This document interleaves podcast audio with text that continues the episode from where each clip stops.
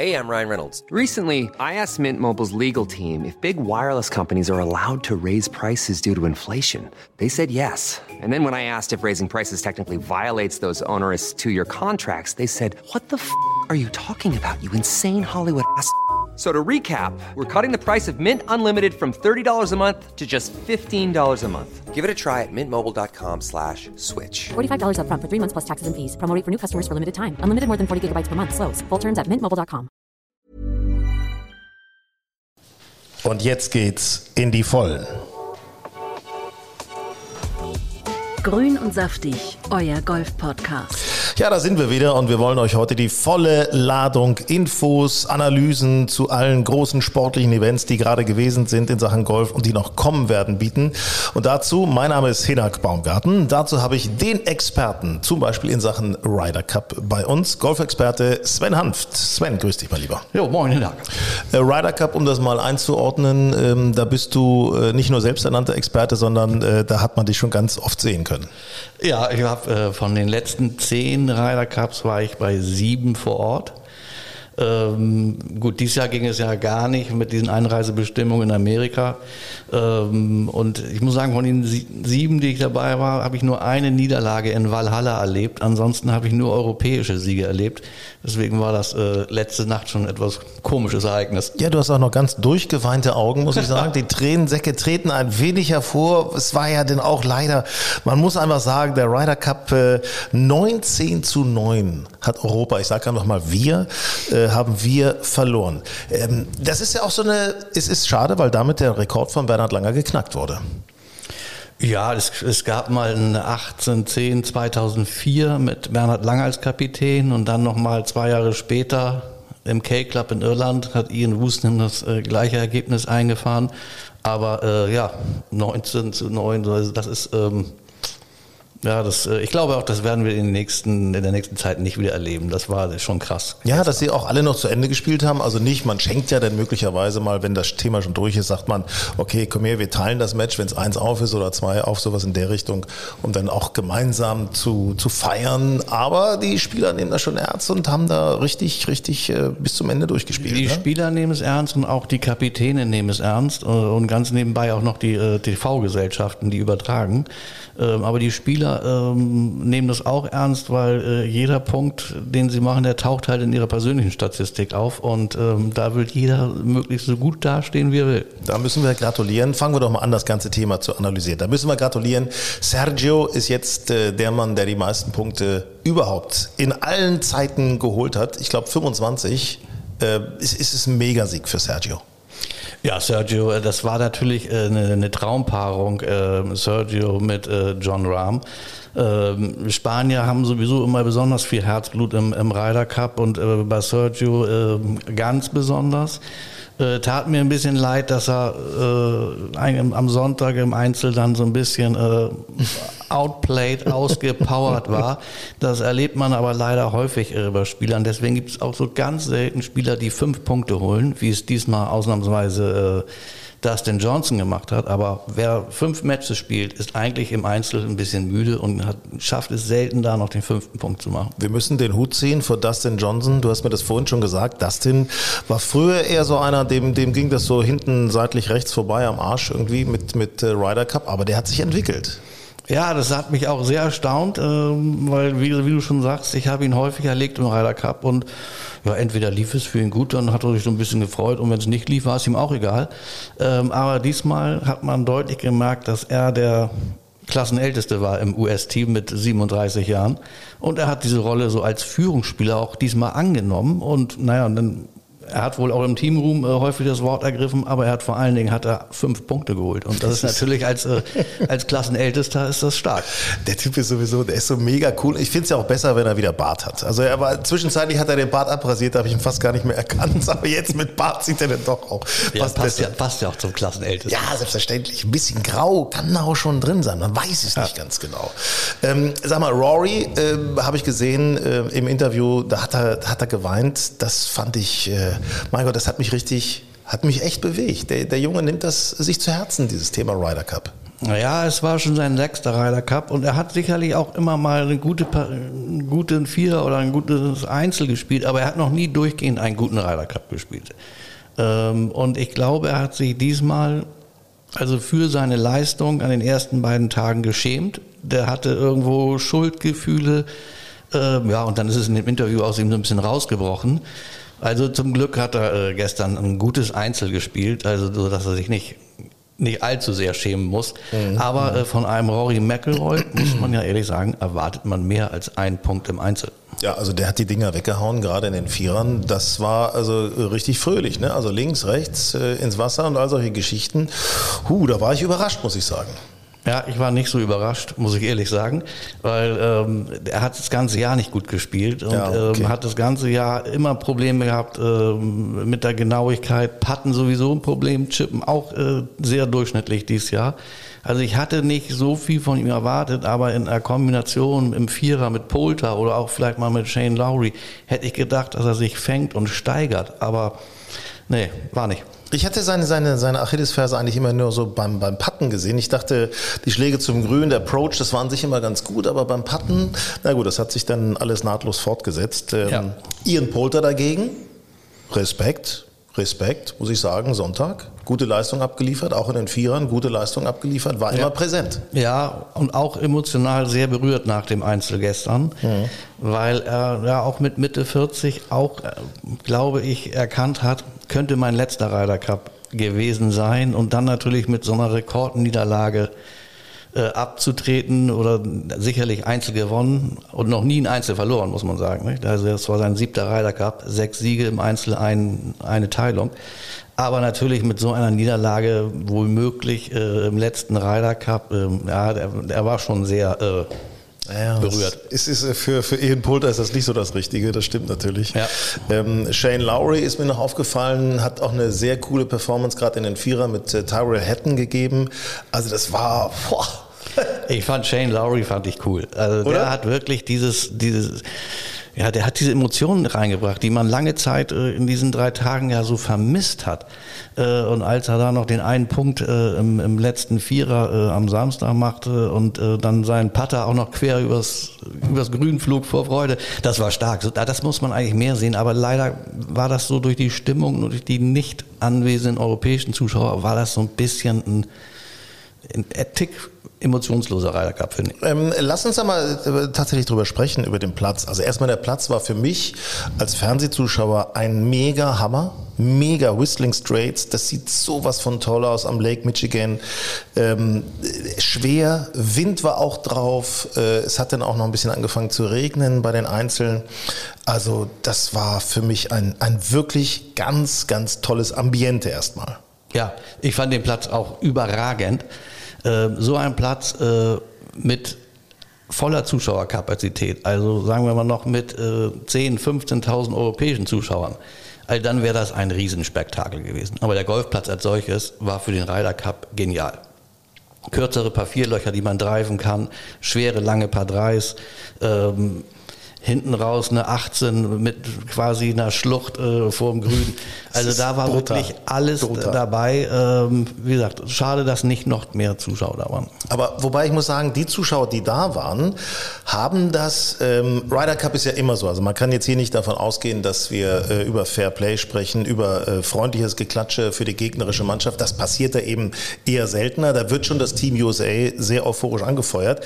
Ich fand, das haben die Zuschauer cool gemacht. Das hat mich, hat mich doch, äh, ich fand's gut, hat mich mitgenommen, oder? Ja, ich, es hat mich auch nicht so gestört, was so teilweise in den Fernsehübertragungen rüberkam, wo sich, wo die, Europäer sich beschwerten, dass es teilweise unsportlich ist, fand ich Ach, ganz harmlos. Fand ich ganz harmlos. Also wenn da ein bisschen Bu am ersten Tee ist und auch mal reingerufen wird, das gehört ja zum Ryder Cup äh, auch dazu.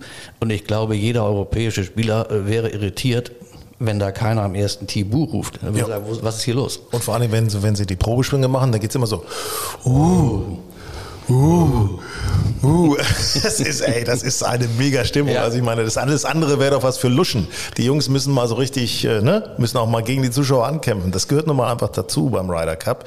Ähm, ein Mann, der natürlich ähm, von den Amis her äh, da ganz im Mittelpunkt stand, Bryson DeChambeau. Ähm, für mich, ja, für mich Spieler des Turniers, muss ich ehrlich sagen. Geiler Typ. Hat das geil gemacht. Echt. Ja, aber das ist halt, das ist halt ein Luxus, äh, den sich die Amerikaner leisten können. Also ich sag mal, ein europäisches Team hätte sich einen Bryson DeChambeau gar nicht leisten können, der ab und zu mal wild durch die Gegend spielt. Ähm, aber die haben so viele gute Spieler. Da kann Bryson DeChambeau auch mal ein äh, 20 Meter neben die Bahn hauen. Ähm, die anderen werden es schon richten. Ja, aber äh, Und wenn er trifft, dann Ja. ist das ein sicherer Punkt auf der Bahn. Ich wollte gerade sagen, der Typ ist ja, man denkt, man sagt immer, hier, was macht der für Riesenabschläge und so weiter. Na klar, an diesem paar Fünfloch äh, haben alle mitbekommen, Wahnsinn, was der da für einen Hammer rausgehauen hat. Ähm, damit übrigens geht man natürlich auch weltweit in die Presse. Darf man auch nicht vergessen, ne? Natürlich. Auch wichtig. Also Bryson äh, fing, ich weiß, der erste Abschlag gleich am Freitag, ich glaube, der war 20 Meter neben der Bahn, traf eine Frau am Schienbein. ähm, aber am Ende dann vier Bahnen weiter, äh, haut er den Ball 417 Yards äh, und hat auf einem Paar fünf nur noch ein, ein Wedge ins Grün. Ja. Sicher, sicher gewonnenes Loch. Ne? Die Taktik ist aufgegangen mit ihm. Ich finde übrigens, dass Bryson de Chambon gute Abschläge, aber vor allen Dingen ist er im kurzen Spiel in meinen Augen. Pitches, äh, Chips, Wahnsinn. Wahnsinn. Das ist tödlich, wie der die Dinge an die Fahne ballert. Ich glaube, damit macht er fast noch mehr Punkte als mit den langen Drives. Ja, ich sag mal, das ist die Kombination. Langer Drive und er hat dann nur noch einen kurzen Schläger äh, für einen Schlag ins Serve and. Volley, ne? Ja, so ein bisschen äh, äh, Serve and Volley, ja, ist so. Ähm, das macht das Spiel natürlich leichter, ähm, aber es kann auch frustrieren, wenn man also zu wenig Fairways trifft und ständig äh, irgendwo im Raff steht. Ja, ich, du bist nicht so ein Fan von Bryson, ich weiß. Ich sehe dir das schon so ein bisschen an. Da, da unterscheiden wir uns halt. Äh, ne? Wobei, ich fand übrigens auch, Bryson hat sich als Teamplayer gut gemacht. Da gab's, da sah man nichts von Animositäten, da wurde sich abgeklatscht, da wurde sich in die Arme genommen. Hast du da andere Zwischentöne gesehen? Nee, ich finde gerade, Bryson hat das gut gemacht, äh, weil der hat äh, seine Mitspieler mitgenommen, da, der hat sich als Teamplayer gezeigt. Das hat, äh, damit hatte Brooks Koepka, mit dem er ja, wie wir wissen, gar nicht kann. Ja, die kuscheln ja hatte, gerne. Hatte, äh, Brooks Koepka hatte da mehr Probleme in den Tagen und ich weiß nicht, wer das im Fernsehen gesehen hat, so in den letzten Sequenzen der Übertragung, da ist dann Köpker plötzlich auf äh, Bryson DeChambeau zugegangen und hat ihn so kurz umarmt, aber äh, das war eine Umarmung, also das hätte auch ein HSV und ein Werder-Fan sein können. Ich fand übrigens, äh, ehrlicherweise, ich habe Bryson fast gar nicht erkannt. Weißt du warum? Man, man, man hat ihn irgendwie. Also weil er eine Kappe auf hatte. Ja, genau, Ja, genau. ja, ja. Ich weiß, sonst hatte er immer diese Schiebermütze auf und jetzt sah er gar nicht mehr aus wie ein Michelin-Männchen, weil er ein normales Cap auf hatte. Also, Ja, aber auch damit hat er gezeigt, keine Sonderrolle. Ich gehe nicht mit einer anderen Kappe los. Mhm. Ich setze die Teamkappe auf, die alle aufhaben. Und das ist auch so ein Zeichen, zu sagen, hier, ich bin, ich bin Team. Ja, ja. Ich habe übrigens, apropos Team, da ist ja auch Martin Keimer als äh, Vizekapitän mit drin gewesen in diesem Team. Ich habe das ein bisschen beobachtet, was er gepostet hat bei Instagram, was seine, seine Freundin Irene, die werdende Mutter, was sie auch gepostet hat. Eine ganz sympathische Frau, muss ich übrigens mal sagen. Wirklich ganz, ganz toll.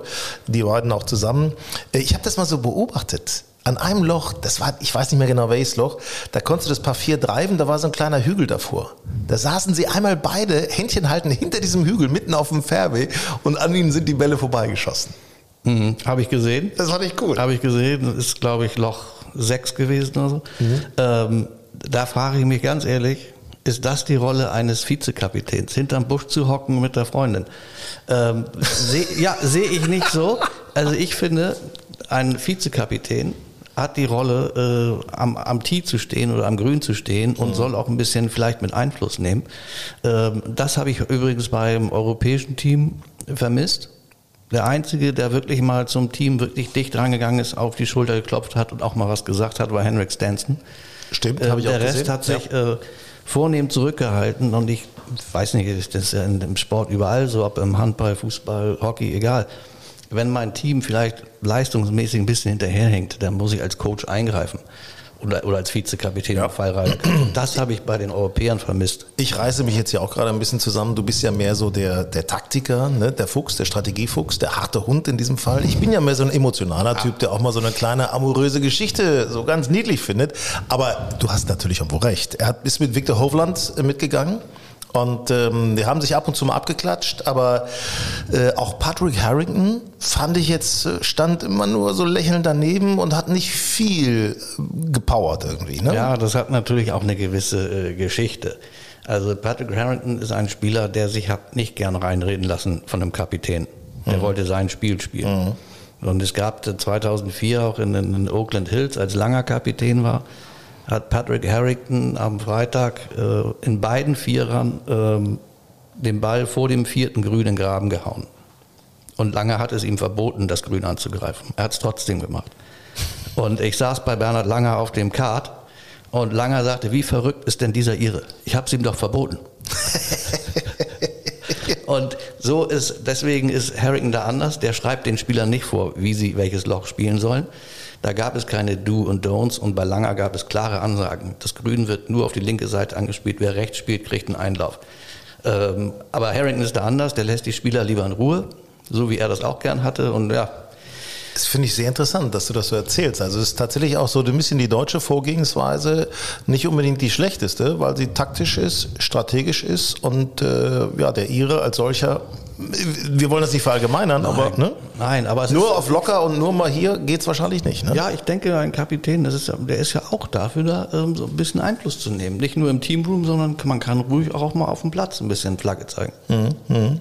Ja, deswegen hat äh, Bernhard Langer damals auch höher gewonnen äh, oder fast so hoch gewonnen, wie Patrick Harrington jetzt verloren hat. Äh, Die Frage, die jetzt bleibt, wo geht es hin für Europa? Ich meine, Victor Hovland ist so ein Spieler, okay, dem gehört die Zukunft, denke ich auch. Aber Ian Poulter, bei Rory weiß ich nicht ganz genau, der ist immer für eine Überraschung gut, aber die sind natürlich auch schon alle relativ alt. Paul Casey auch. Ne? Ja, also sicherlich, äh, ich sag mal, für Lee Westwood, der aber sogar gestern nach noch in der Pressekonferenz sagt, also es könnte sein letztes Spiel gewesen sein im Ryder Cup, muss aber nicht. Also er kann sich auch vorstellen, mit 50 noch in, in Italien zu spielen. Ähm, ja, das kann ich mir auch vorstellen bei Lee Westwood, weil der, sehe ich nicht, dass, äh, dass der jetzt in zwei Jahren schlechter sein soll als äh, äh, heute oder vorgestern. Ähm, ja, für Casey wird es allmählich dann schwer, Poulter wird schwer, aber der Rest ist ja jung genug. Also Rory McIlroy ist, äh, was ist der, 32? Ja, ja, klar. klar. Ähm, also der kann noch ein Man paar denkt weiter- immer, der wäre schon Ja, älter, ne? Weil, ja, so weil der schon sechsmal dabei war. Ja. Aber ähm, die, die können ja alle noch lange spielen und ich denke auch Jungs, die diesmal äh, Vizekapitän waren, wie Keimer oder Stenson, also wenn die ihre Form finden, dann sind das Ryder Cup Spieler. Ich finde sowieso, Martin Keimer gehört da eigentlich dahin. Ich weiß nicht ganz genau, wo es bei ihm noch so ein bisschen hakt, aber eigentlich, Mensch, der Junge ist doch echt cool, oder?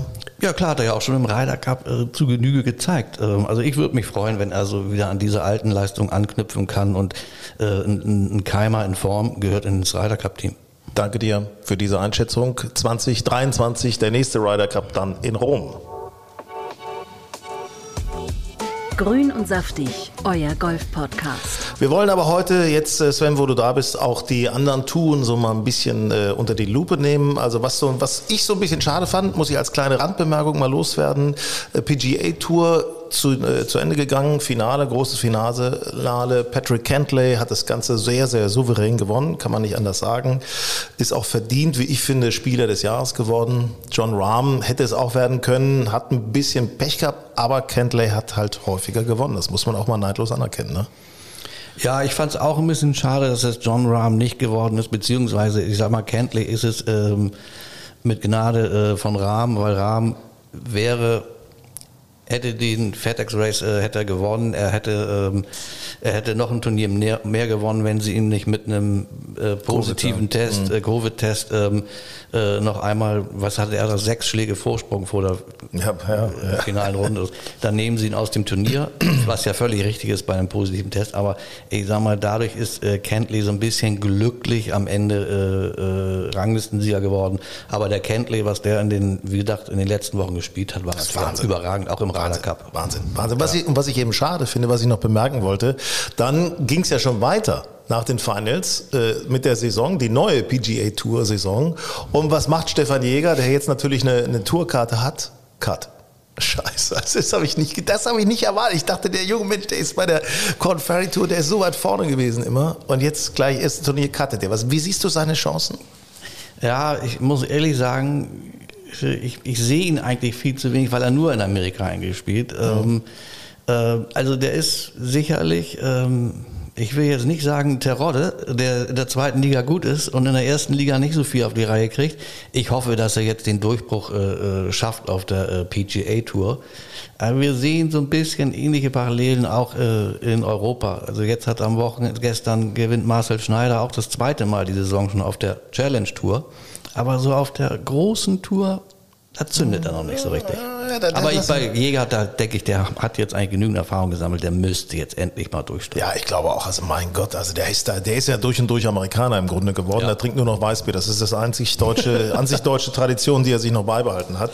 Ähm, es hat übrigens gestern Abend, das finde ich ja immer sehr interessant, äh, parallel noch ein Turnier der Champions Tour in Amerika stattgefunden. Ähm, die, die Pure Insurance Championship. Äh, KJ Choi gewinnt Dahinter teilen sich Bernhard und Alex Jaker den zweiten Platz. Damit ist ja Bernhard wieder äh, in der Champions Tour vor Jim Furyk auf Platz 1 im Charles Schwab Cup. Mhm. Ähm, was glaubst du, wie geht das ganze Thema aus da? Ja, also gut, Jim Fury konnte ja nicht spielen, er war ja, ja Vizekapitän beim genau, Ryder Cup. Genau. Das hat Bernhard wiederum in die Karten gespielt. Ähm, also Jim Furyk, ich fürchte natürlich, dass Jim Furyk, jetzt hat er äh, drei, vier Tage schönes Golf gesehen in, äh, in Wisconsin. Der ist heiß. Der wird jetzt sagen, so, jetzt gehe ich raus und werde äh, die Champions Tour gewinnen. Also ich, ich glaube, es wird dieses Jahr schwer für Bernhard. Ja, ich glaube, ich, ich, ich befürchte es auch so ein bisschen. Alex Jaker, muss ich sagen, finde ich großartig, wie der sich da äh, etabliert hat auf der Tour. Die Kommentatoren sagen, sagen auch nicht mehr nur Jaker, sondern sagen Alex. hey, Alex hier. Muss man sich halt erarbeiten. Alex is on the tee. Yes, come on, Alex. A nice putt here. Alex is great. And Bernard is coming here, over there. Yes. Ja. Es ist schon, schon, schon wirklich sehr cool. Es werden noch drei Turniere gespielt bis zum Finale am 11. November geht's los. Äh, Charles Schwab, Schwab Cup äh, Championship in Phoenix. Also mhm. Wollen wir mal schauen. Daumen drücken aus deutscher Sicht. Macht mir persönlich immer Spaß, das zu sehen, weil die Jungs ein bisschen näher dran sind an meinem eigenen Golf, muss man sagen. Ne? Ja, da musst du ja aber schon sehr gut sein. Es war übertrieben, das stimmt. So. Das, das, das, äh, pass auf. Äh, nächstes Thema hast du eben gerade schon angeschnitten. Marcel Schneider. Challenge Tour. Ja. So, Marcel Schneider holt in Portugal seinen zweiten Saisonsieg, ist damit jetzt Zehnter im Ranking ja. Road to Mallorca. Ja. Äh, die Challenge Tour ist dies Jahr aus deutscher Sicht, wie ich finde, mega spannend. Ähm, Marcel Siem, Hurley Long, das sind so, warte mal, Marcel ist auf dem 13. Road ja. to Mallorca Rangliste und Hurley ist 14. 14. dahinter. Ja. Ne? ja, noch drei Turniere und dann äh, ist das große Finale auf Mallorca im T-Club. Ja. Also da sind noch nicht alle Karten gemischt. Nee, ich, also ich, ich finde die, Champions, äh, die, Challenge Tour auch sehr, sehr interessant äh, im Moment.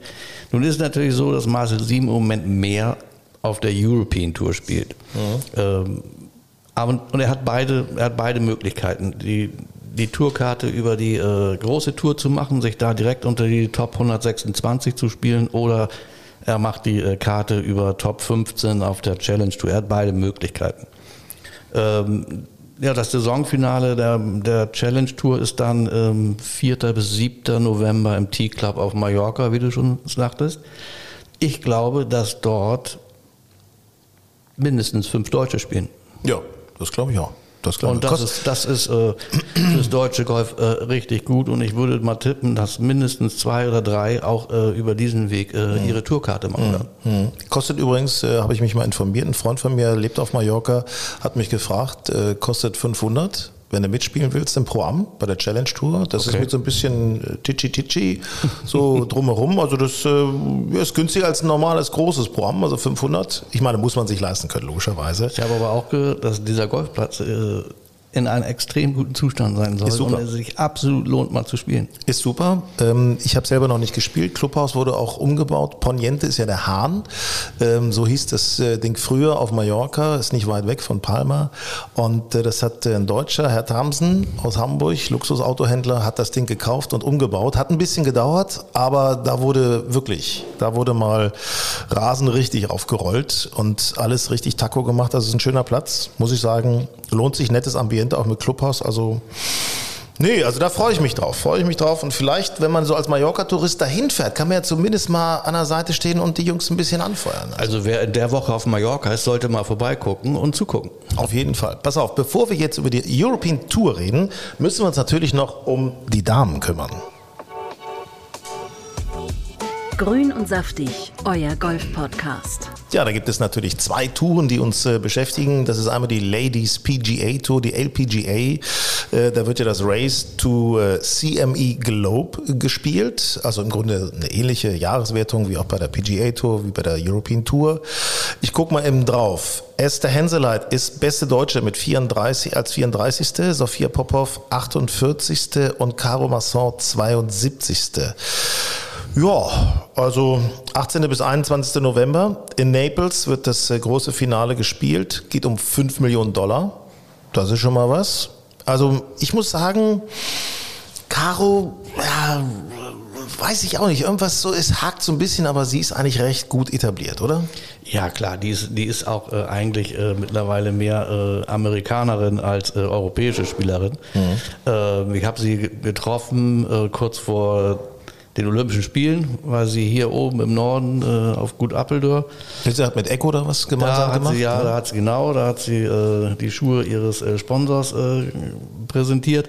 Aber Caro ist, äh, das ist eine gestandene ähm, LPGA-Spielerin. Ähm, da mache ich mir mal gar keine Sorgen. Sie, hat, sie war, glaube ich, ein bisschen enttäuscht, dass sie keine Wildcard für den Solheim Cup gekriegt hat. Ja, ja, das hat ihr, ja. glaube ich, so ein bisschen wehgetan. Ähm, gut, aber Sophia Popov hat sich etabliert längst.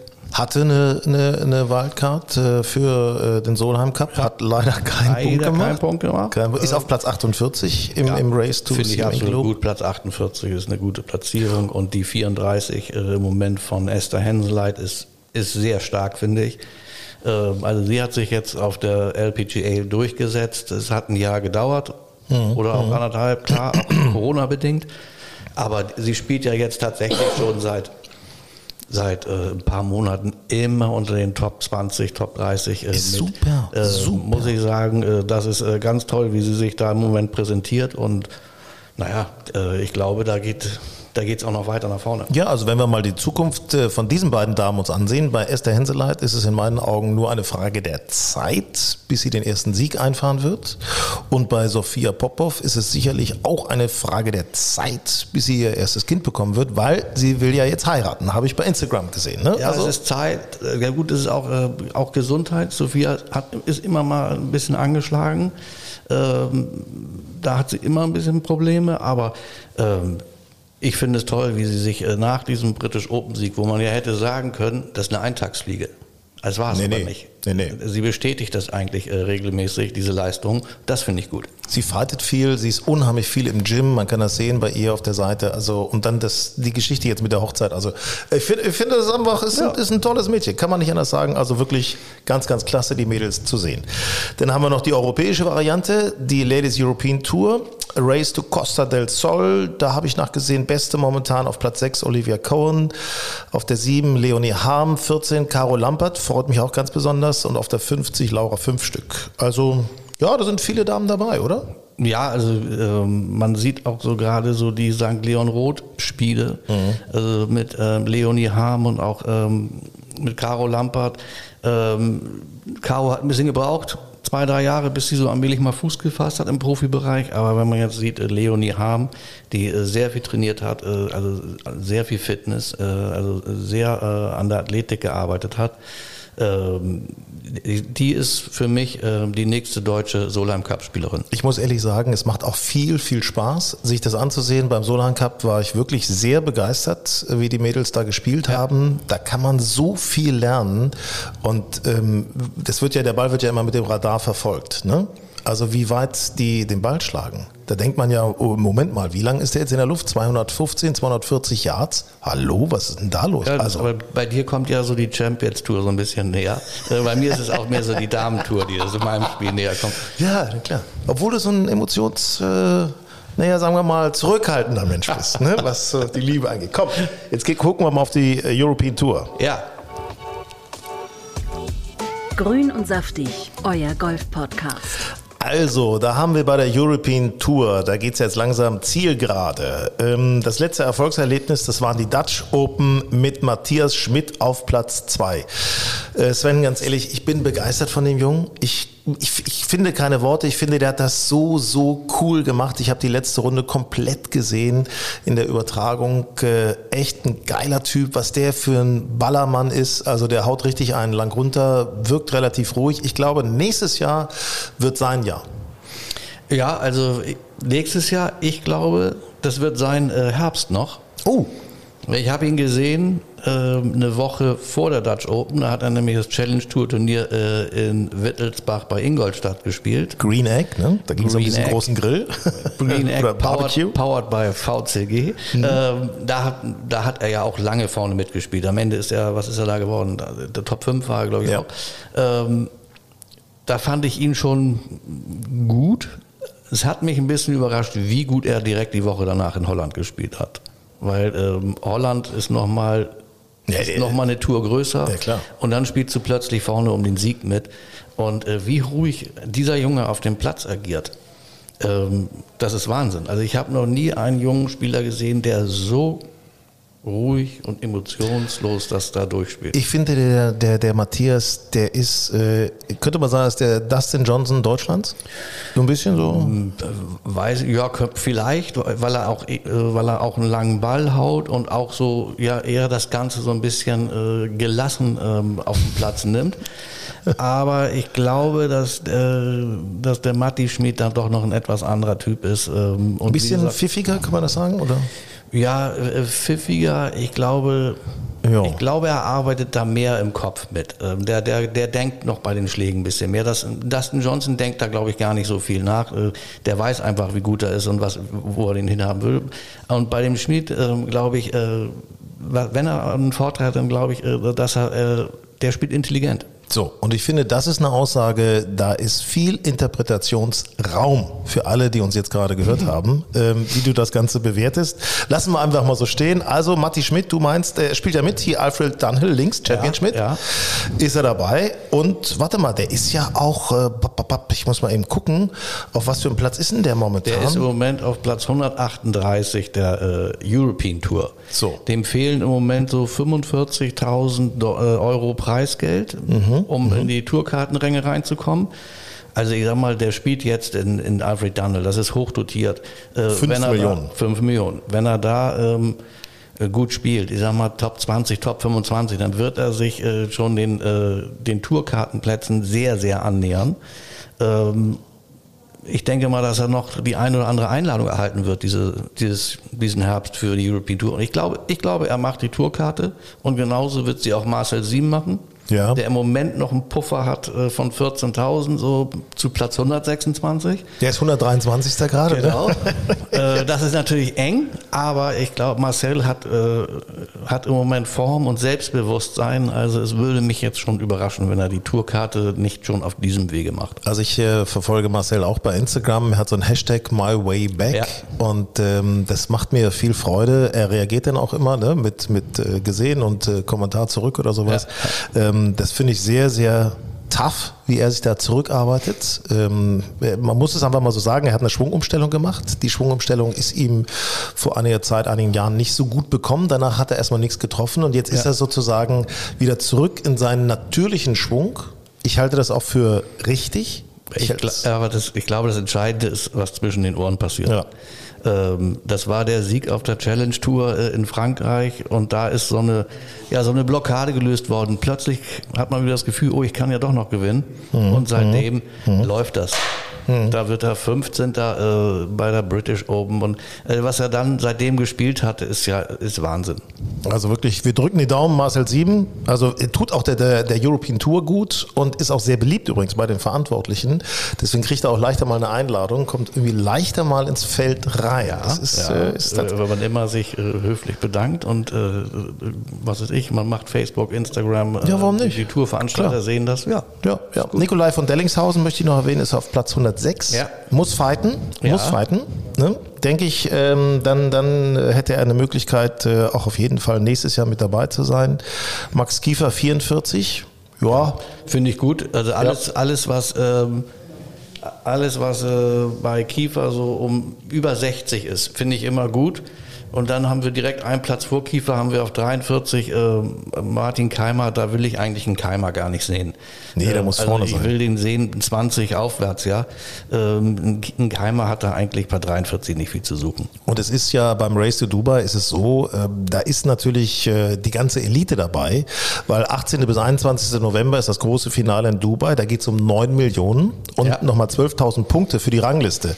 Also nur mal so als Vergleich, bei den Dutch Open gab es 2.000 Ja, Punkte ja. für die Rangliste, das ist ja schon ein mega Unterschied, Ja, wer dann die 126 sind oder Klar, 100. aber das ist schon toll, dass, ähm, wenn, also Martin Keimer gehört sowieso da rein, aber ich finde es immer gut, wenn ein Max Kiefer am Ende des Jahres genau dieses Finalturnier in Dubai spielen Ja. kann, dann hat er, finde ich, kann er für sich sagen, ich habe eine gute Saison gespielt. Und das, da bin ich mir sicher bei Max. Da bin ich mir sicher, der hatte eine so gute Phase Anfang des Jahres. äh, Das war ganz klasse. Hat einen kleinen Hänger gehabt, aber ich glaube, der kommt jetzt wieder. Ich bin mir sicher, den sehen wir in Dubai.